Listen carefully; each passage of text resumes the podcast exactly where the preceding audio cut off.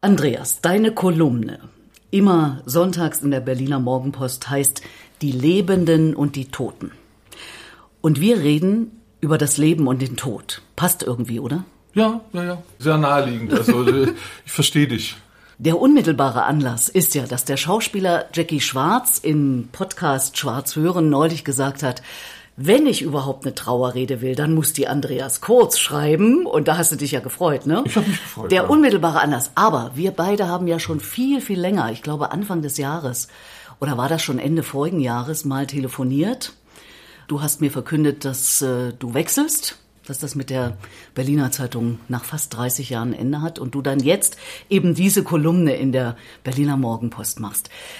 Was treibt dich über die Lebenden und die Toten mit Leuten zu reden? Das Thema hat mich gefunden und nicht ich das Thema. Eigentlich ist es meine Großmäuligkeit, die mich dazu gebracht hat.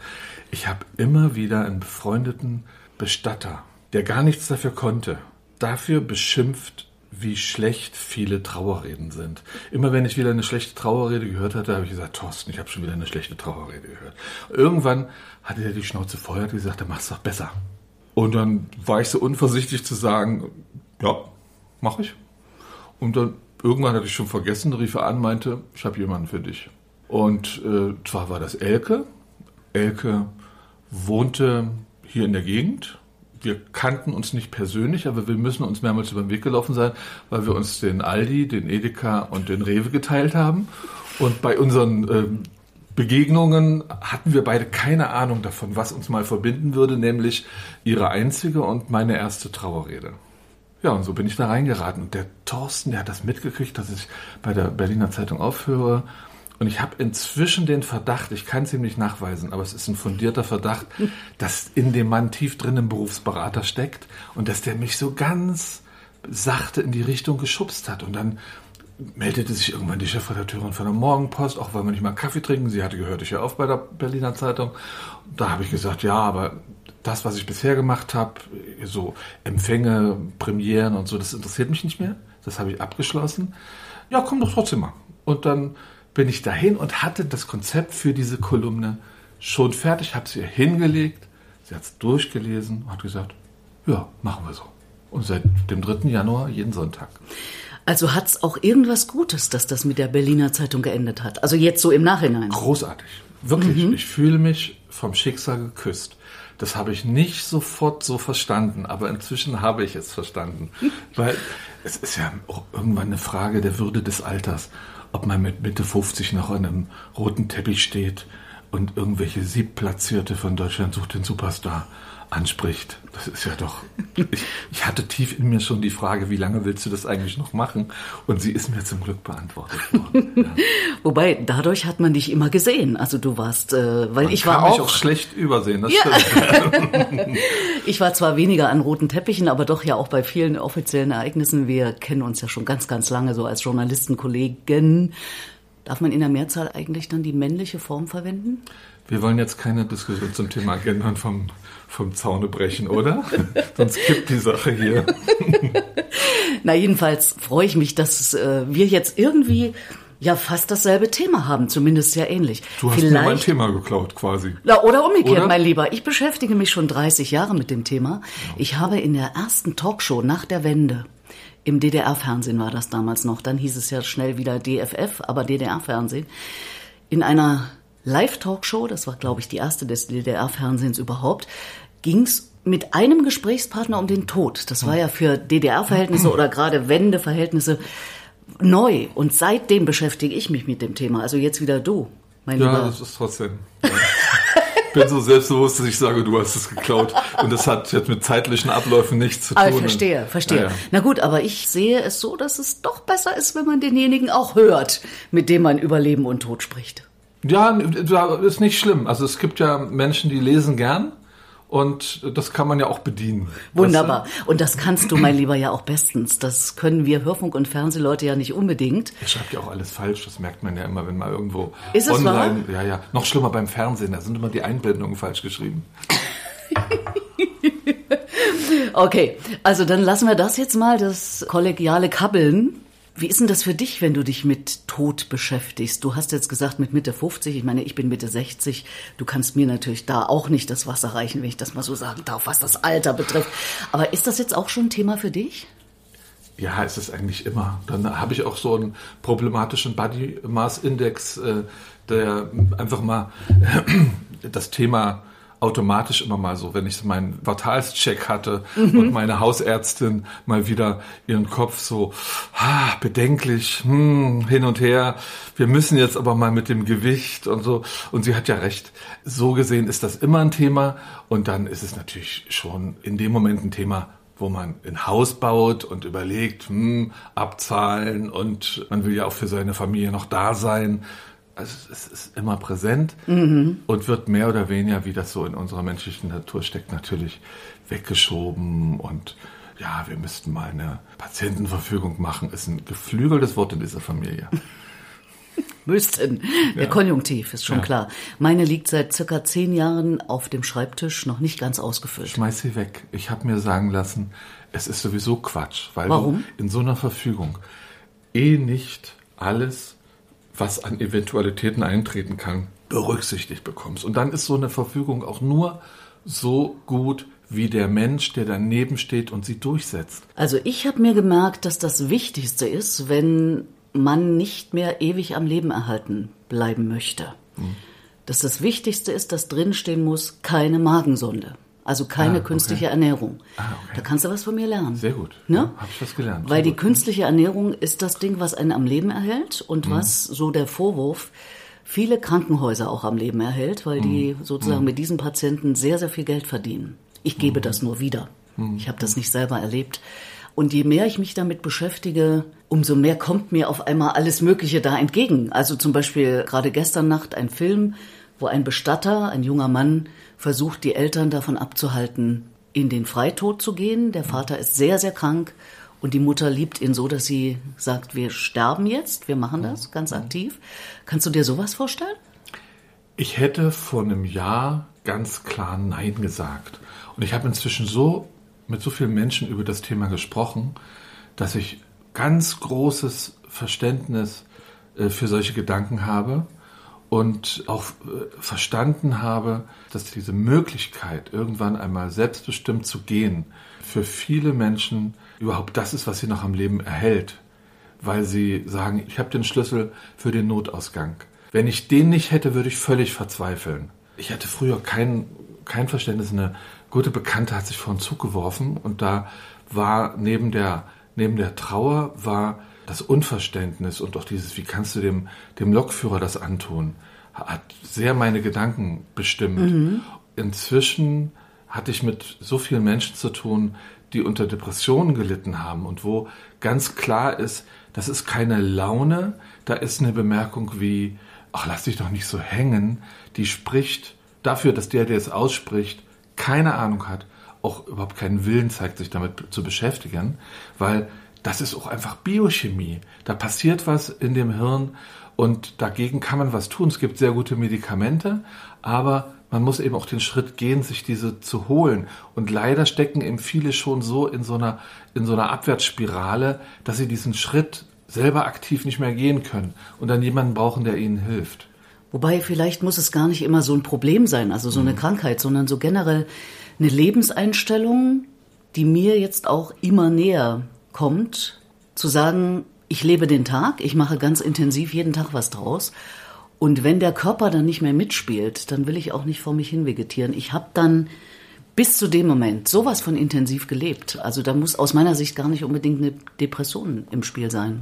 An der Stelle gibt es dann für mich schon wieder fast mhm. ein bisschen so ein Lifestyle-Selbstmord. Das ist nicht so das, was ich verfechten würde. Klang das eben bei mir nach Lifestyle-Selbstmord? okay, gut, dass du es ausgesprochen hast. Das meine ich nicht. Mhm. Ich meine wirklich, wenn es einem dann nicht mehr gut geht. Wobei, das ist ja dann die Frage. Kann ich das dann noch entscheiden? Kann ich es noch hinkriegen? Naja, ja. wir sind da tief drin in was dem Thema. Die Schwelle ist auch die Frage. Ja.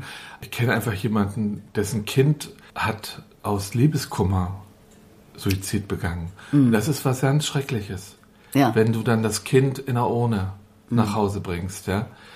Also Liebeskummer ist für mich keine Indikation sich das Leben zu nehmen. Sollte es auf keinen Fall sein, in keinem Alter. Da hast du völlig recht. Wenn du deine Gesprächspartner in Anführungszeichen dir suchst, oder suchst du die gar nicht, kommen die einfach auch an? Ach, ich suche die schon doch. Müssen die dann eine besonders interessante Geschichte zum Thema Tod haben?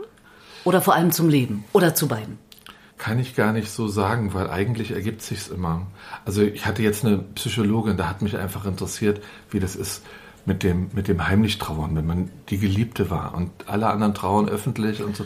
Sowas finde ich auch spannend. Also so ein Aspekt bringt mich da mal dazu. Ich habe jetzt gerade geredet, das schreibe ich gerade auf, das wird jetzt äh, die nächste Kolumne mit einem ganz bekannten Regisseur, der gerade vorige Woche seinen Papa begraben hat. Und wir haben uns jetzt lange über seinen Papa unterhalten. Das will ich jetzt als Nachruf auf seinen Papa aufschreiben. Ja, also immer, immer ein anderer Zugang, manchmal in eher humoristischer, also wenn Klaus Theo Gärtner zu seiner Frau sagt, du musst meine Tagebücher verbrennen, wenn ich tot bin. Sowas liebe ich. Ich möchte nicht, dass die Leute nach dem Lesen der Kolumne verzweifeln. Es soll auch noch ein Stück Unterhaltung sein und es gibt manchmal harte Stücke. Für meinen Geschmack das härteste war das über Beate Pflanz, die auf dem Weg zur Arbeit von einem 32 Tonnen Kieslaster überrollt wurde und die Sache überlebt hat. Mhm. Und die äh, im Nachhinein, jetzt wo sie weiß, wie es ihr danach ergangen ist, sagt, ach, hätte ich mal lieber an dem Morgen den Fahrradhelm nicht aufgesetzt, dann hätte ich es jetzt schon hinter mir. Und das war so eine hammerharte Geschichte, da habe ich echt überlegt, ob ich das den Menschen auf den Sonntagmorgen Frühstückstisch legen möchte und habe mich dann dafür entschieden, weil ich mir sage, wenn fünf Leute, die das gelesen haben, ab sofort immer besser aufpassen, wenn sie rechts abbiegen. Wunderbar. Mehr kann man gar nicht schaffen. Ach, gleich noch Lebenshilfe mit. Natürlich.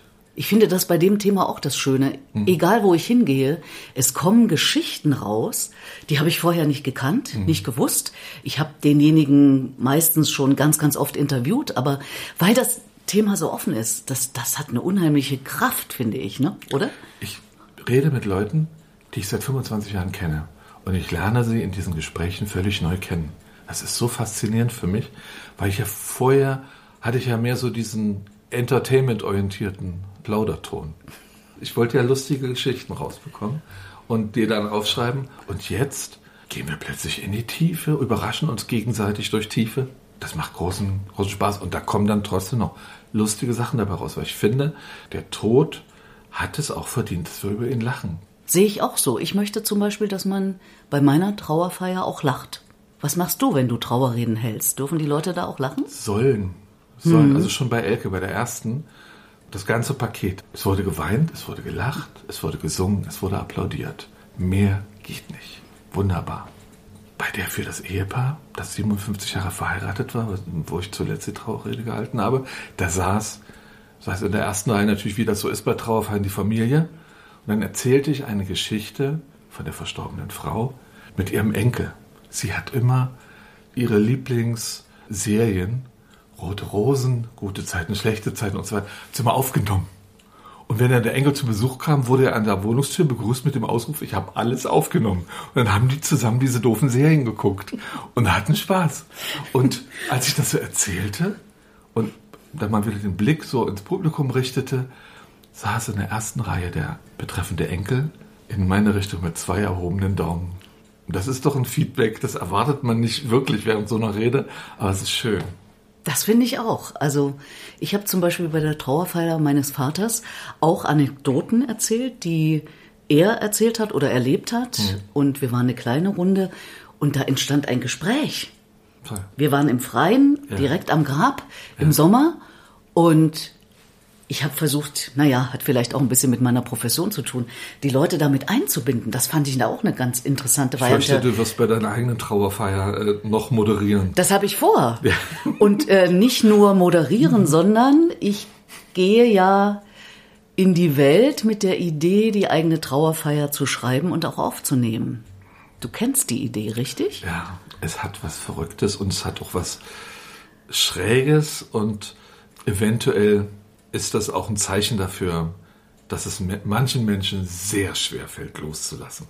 Wenn man nicht mal den eigenen Tod in seiner Gestaltung den, den anderen Menschen, den Hinterbliebenen überlässt. Was erzählen die vielleicht für einen Quatsch? Das natürlich. Und ich habe gelernt in einem sehr schönen äh, Interview mit einem Kirchenmusiker, den ich dir für deinen Podcast auch sehr empfehlen kann. Unbedingt. Ähm, der Mann ist promoviert, äh, Spezialgebiet Johann Sebastian Bach.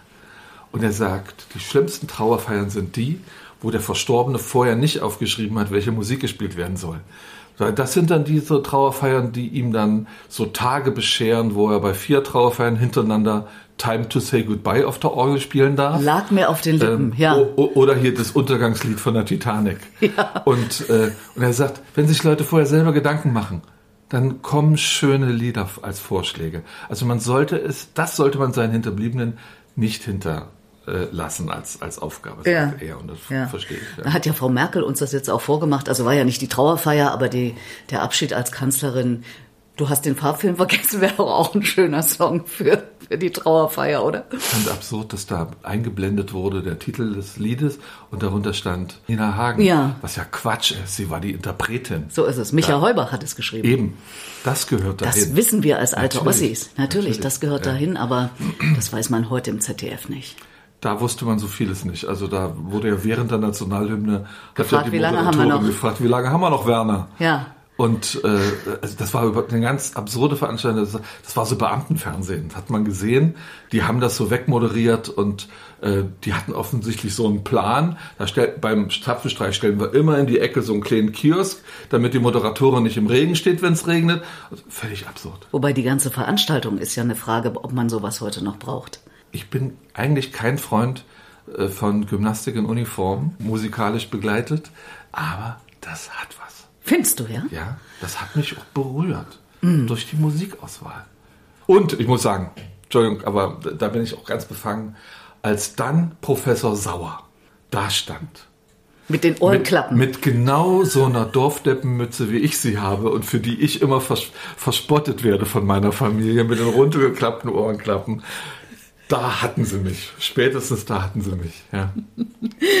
naja, wer weiß, Mensch, äh, was wird wohl die Kanzlerin als, also die gerade noch Kanzlerin, wenn die Leute unseren Podcast hören, ist sie dann nicht mehr Kanzlerin. Ja. Was wird die wohl zu ihrer Trauerfeier für Musik haben? Na, da wird es ja einen Staatsakt geben. Und das heißt, dann darf sie sich gar nichts wünschen? Doch, und die Hinterbliebenen. Na gut, also wir spekulieren jetzt. Nein, was, wir wissen. Wir wissen. Wir spekulieren nicht. Nein, ich meine, was jetzt die ja. ehemals zukünftige. Ja, ich möchte auch nicht gar nicht über ihren Tod sprechen, weil ich wünsche ihr jetzt ein langes Leben, weil sie hat die Sache, finde ich, nicht schlecht gemacht. Und so intensiv. Und wenn man einmal in der Woche morgens an einem länglichen Tisch sitzt und gegenüber sitzt Horst Seehofer, dann hat man sich jedes Recht auf einen angenehmen Lebensabend verdient, finde ich. Das Wort zum Sonntag. Mein Lieber, was klingt denn bei deiner Trauerfeier für Musik? Weil du hast ja jetzt so das Wort erhoben dafür, dass man das vorher machen soll. Hast du hm. schon drüber nachgedacht? Das heißt ja nicht, dass ich es schon gemacht habe. Aber du hast völlig recht. Wahrscheinlich wird es bei mir relativ kitschig, weil ich bin so ein kitschiger Typ. Also mich berühren so Lieder, wo du wahrscheinlich nur so leicht die Augenbraue, äh, anhe Augenbraue anhebst, so wie Nine Million Bicycles, Katie Melua. Sowas liebe ich und sowas berührt mich sehr. Mhm. Und ja, und dann ist natürlich der Klassiker des sterbenden Ostdeutschen, also der Hit auf ostdeutschen Begräbnissen, der muss natürlich bei mir auch gespielt werden, als ich fortging. Verstehe. Ja. Dirk Michaelis. Ja. Mhm. Großartig. Ich verbinde mit dem Lied auch einfach was. Ich war mal beim Konzert von ihm äh, beruflich und dann hatte ich so den Eindruck, das musst du jetzt machen, sonst nicht meine Art. Hab die Nummer meiner Frau gewählt und habe gesagt, horch mal, für dich. Ja. Ah, das hat einen tiefgründigeren ja, privaten Grund. Ja. Wirst du die Trauerrede für Jackie Schwarz halten? Es ist eine große Ehre. Es gibt, finde ich, keinen größeren Vertrauensbeweis, als zu sagen, halt bitte meine Trauerrede. Sobald jemand sowas sagt, gibt es für mich auch keine Möglichkeit mehr zu sagen, nein, das mache ich nicht. Natürlich mache ich das. Es gibt auch so Absprachen, also äh, zwischen Knut Elstermann und mir. Kollege wer, vom RBB. Wer, wer, zuerst stirbt, äh, wird von dem anderen äh, betrauert äh, in der Rede. Klare Absprache. Ja. Das heißt, selber aufnehmen und vorher schreiben ist nicht.